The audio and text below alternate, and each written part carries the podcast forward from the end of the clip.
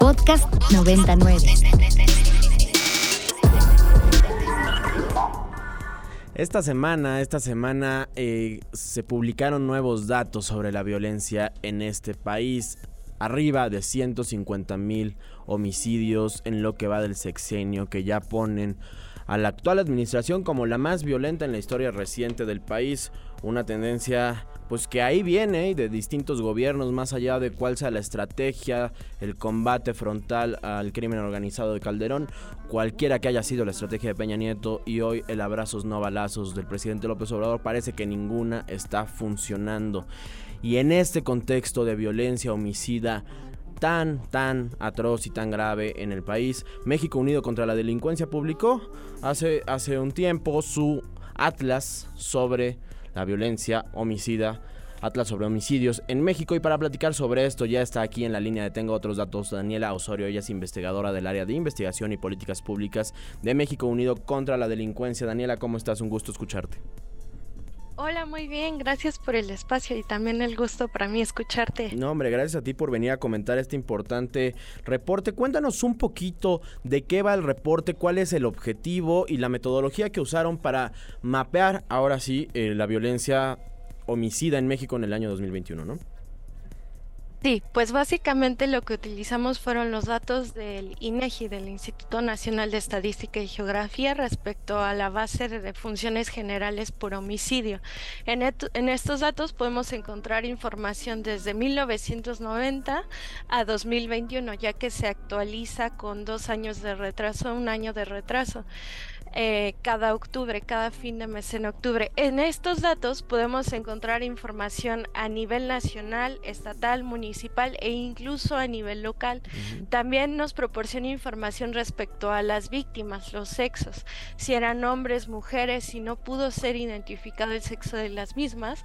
Y la riqueza de, de estos datos también parte de que nos proporcionan el lugar en el que ocurrió la agresión, este, por la cual la víctima, pues, este, fue asesinada, que puede ser en la vivienda, en la vía pública, en, entre otros lugares. Y también nos proporciona información del objeto con el que se cometió la agresión, que esto es sumamente importante, especialmente para prevención del delito, ¿no? Si nosotros queremos enfocarnos en prevenir la violencia letal, es sumamente importante conocer el objeto con el cual están siendo agredidas principalmente las víctimas de homicidio doloso.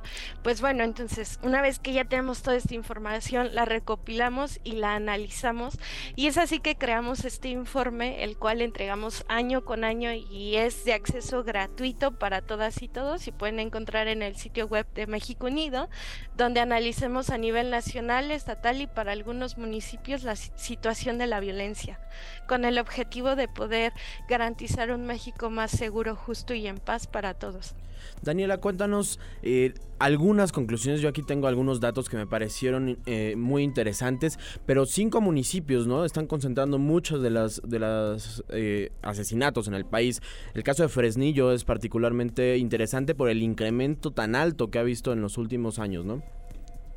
Sí, sin lugar a dudas. E incluso la particularidad de este atlas es que tratamos de ir un poco más allá y no solo quedarnos en los cinco municipios, ¿no? Que son Tijuana, Juárez, León, Cajeme y Fresnillo, que concentran el 17% del total de la violencia a nivel nacional, sino que en este atlas nos dimos cuenta que había una necesidad de hacer un estudio un poco más específico en lo que nosotros titulamos entidades prioritarias, ya que se encontraron dentro de las cinco entidades con más víctimas de homicidio de 2015 a 2021.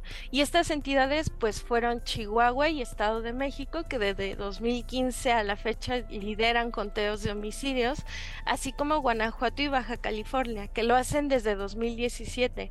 Y pues justo estas entidades sonarán a ti y a toda la audiencia porque han presentado diferentes eventos violentos.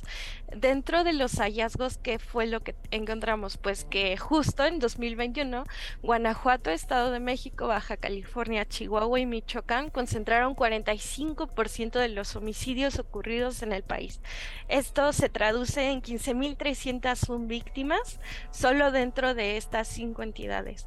Ahora también este, destaca que se presentaron los máximos históricos de 1990 a 2021 en las entidades de Baja California con 3.055 víctimas, Michoacán con 2.628, Morelos con 1.140, Sonora con 1.903 y Zacatecas, como ya lo adelantabas hace un rato, con 1.681.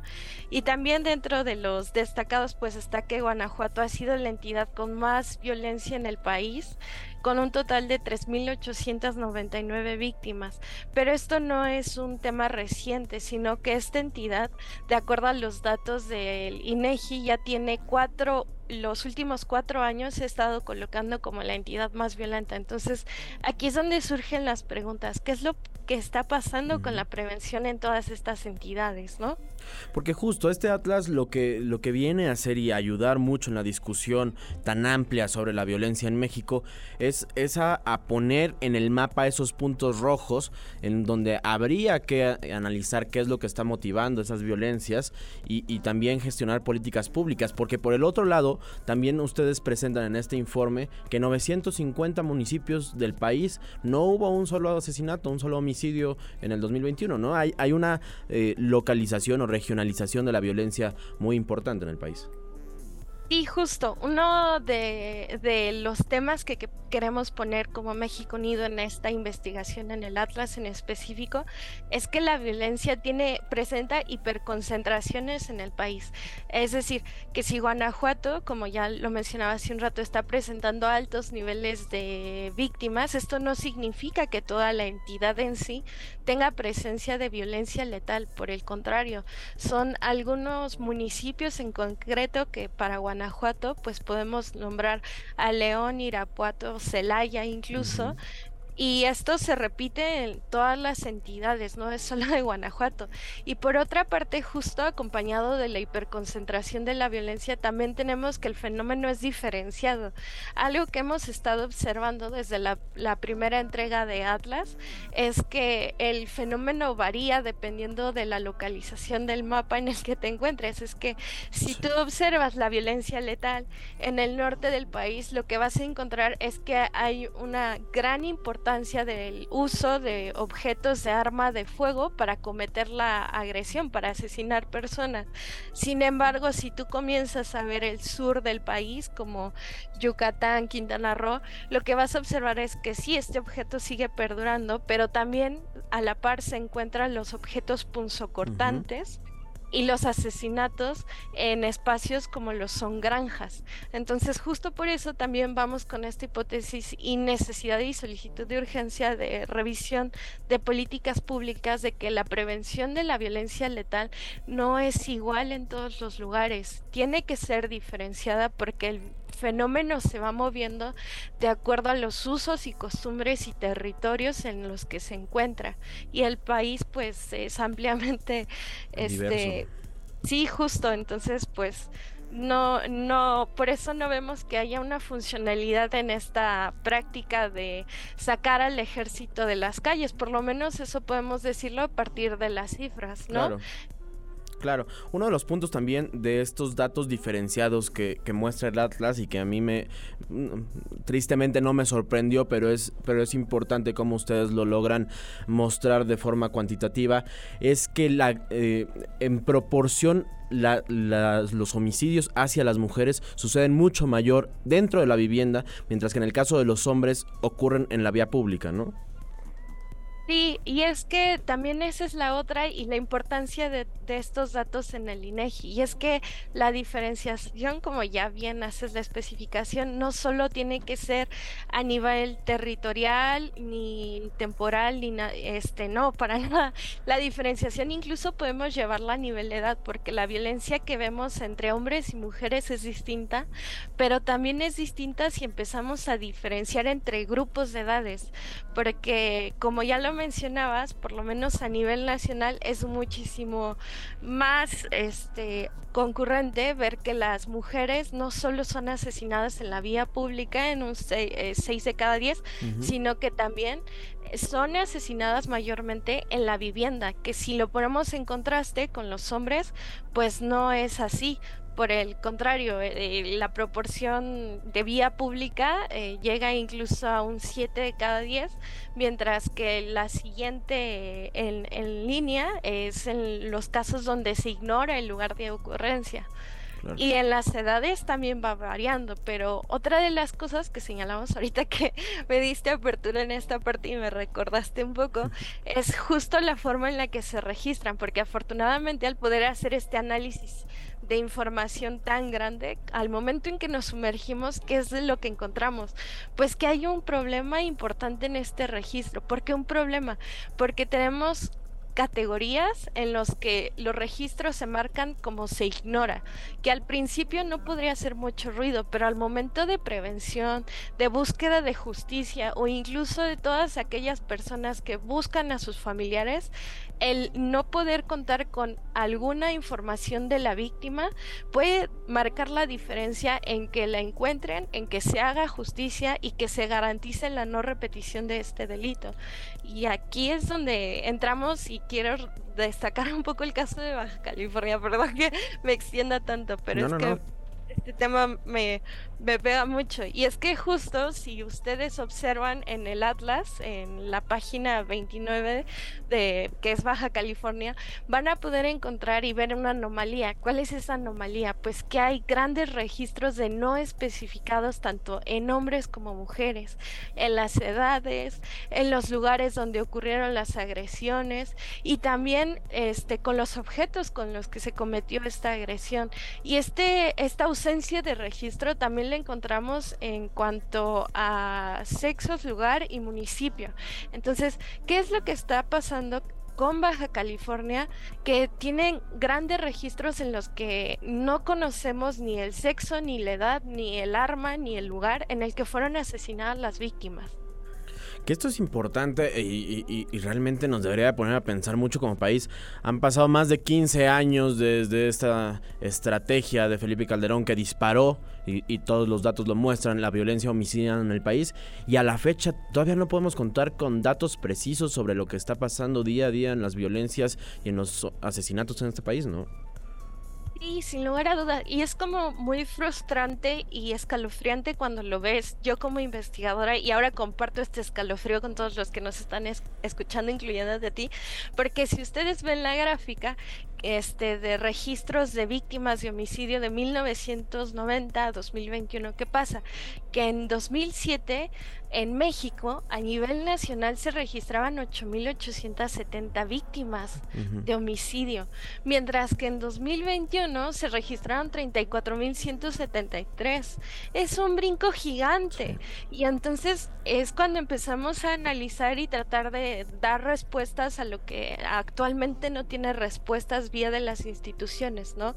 Pero si empezamos a hacer la revisión con las estrategias de política de crimen, de guerra y demás, ¿qué pasa? Que este brinco grande de víctimas comenzó en 2008 con un aumento del 61% a nivel nacional y después fue escalando y escalando hasta llegar a registros mayores de 30 mil víctimas desde 2017 año con año y desde entonces no podemos entonces, también esa es la otra, ¿no? Ustedes, y quizá tú también ya lo habrás escuchado, pero el discurso político actual es como, ah, hay disminuciones. Y sí, es cierto, hubo una disminución del 7% de 2021 de las víctimas al comparar con 2020. Sin embargo, las cifras se siguen manteniendo altas y no podemos decir que esto es una tendencia, porque solo estamos viendo un año del comportamiento del fenómeno y también, cuando hablábamos, eh, o sea, si hay un 7% de disminución, pero en un año de pandemia, donde el discurso número uno del, gobierno era quédate en casa, ¿no? Eso también tiene un, un efecto en la disminución probablemente. Sí, aunque fíjate que curiosamente, cuando revisamos en específico 2020, que fue el año donde inició esta horrible pandemia, este, ¿qué fue lo que observamos? Hubo un aumento del 1% de, de homicidios en vivienda. Mm, Específicamente para mujeres este aumento fue muchísimo más grande. Sin embargo, este aumento también lo encontramos en hombres y mujeres y estos aumentos en específico también se observan en las entidades prioritarias, que son Guanajuato y Baja California en específico. Para Baja California este aumento de homicidios en vivienda en hombres fue, fue el más grande. Entonces también está como todas estas dinámicas que están en medio, pero que no se encuentran dentro de esta guerra contra las drogas, pero al ser esta la única estrategia de prevención, pues están ahí, siendo olvidadas y no tratadas y las víctimas quedan desprotegidas. Claro. Daniela, nos queda, nos queda un minuto, pero sí preguntarte un poco qué ven para el próximo reporte, para el próximo Atlas, qué focos rojos o amarillos que se empiezan a pintar más ámbar están viendo desde México Unido contra la Delincuencia. Sí, pues mira, desafortunadamente, este, de acuerdo a los datos del secretariado, nosotros estimamos que Guanajuato va a volver a ser la entidad con más homicidios, con más víctimas de homicidios, porque para el secretariado ya fue así en 2022 y en 2023 sigue siendo Guanajuato. O sea, Guanajuato ya lleva seis años así, entonces lo vamos a seguir viendo. Sin embargo, en los siguientes datos que proporciona el INEGI de defunciones por homicidios, que son los más exactos, este, lo que esperamos es empezar a ver a Zacatecas, porque si bien ya empezaba a presentar aumentos, Fresnillo, lo que sí es cierto es que de acuerdo a los datos del Secretario Ejecutivo del Sistema Nacional de Seguridad Pública, comienza a presentar grandes aumentos que lo colocan dentro de las cinco entidades con más víctimas, entidad que antes no aparecía. Baja California va a continuar con las víctimas de homicidio, desafortunadamente también de acuerdo a los datos del secretariado, al igual que Chihuahua y el Estado de México. Entonces, aquí sigue la pregunta muy vigente, porque está el discurso actual de, bueno, es que a mí me dejaron este gobierno. ya, pero desde 2018 está en este gobierno asumida la responsabilidad de seguridad con las y, las y los mexicanos y las personas que habitan en este país. Y sin embargo, ¿qué es lo que hemos observado? Pues como lo mencionabas al principio, que ya van 109.762 víctimas de homicidio eh, de acuerdo al INEGI. Sin embargo, si observamos los datos del secretariado, pues esto es aún más escalofriante porque son 150.731 víctimas al 30 de abril de 2023, comenzando el conteo en diciembre de 2018. Entonces justo creo que es un buen momento para hacer esfuerzos de análisis para las y los próximos candidatos en elecciones de 2024, ¿no? Porque también ya se viene esta temporalidad importante para todas y todos. Sin duda, que aparte también le mete una dinámica de violencia en contexto electoral eh, muy existente de la violencia política en México. Caray, pasan los años y lamentablemente seguimos discutiendo esto, seguimos viendo cómo crecen las cifras y la estrategia de, de prevención y de combate no, no cambia, sigue siendo la militarización lamentablemente. Daniela Osorio, investigadora de México Unido contra la Delincuencia, te agradezco muchísimo estos minutos. ¿Dónde podemos encontrar el reporte? Sí, claro, el reporte pueden googlear, este, poner en Google eh, Atlas de Homicidios México 2021 y es el primer link que les va a aparecer. Es un PDF gratuito. Pueden usarlo libremente e informarse o para estudios. O si no lo encuentran de esa forma, pueden acceder a www.mucd.org.mx y si eh, bajan o scrollean pues hacia abajo van a encontrar la portada, una pequeña imagen del Atlas y simplemente dándole van a tener acceso gratuito al PDF de el informe. Bueno, el análisis completo. Pues Daniela Osorio, te agradecemos muchísimo. Por favor, mantengamos los micrófonos abiertos. Sí, muchas gracias por el espacio y esperamos volvernos pronto. Claro que sí, Daniela Osorio, investigadora de México Unido contra la delincuencia. Pues hasta aquí el programa del día de hoy. Yo le agradezco muchísimo a Vampi en los controles, Fidel Herrera, todo el apoyo para la realización de este programa. Rox Aguilar, eh, te encuentro hasta el próximo miércoles. Nos escuchamos el lunes. Aquí en Tengo otros datos. Que tengas un excelente, excelente fin de semana.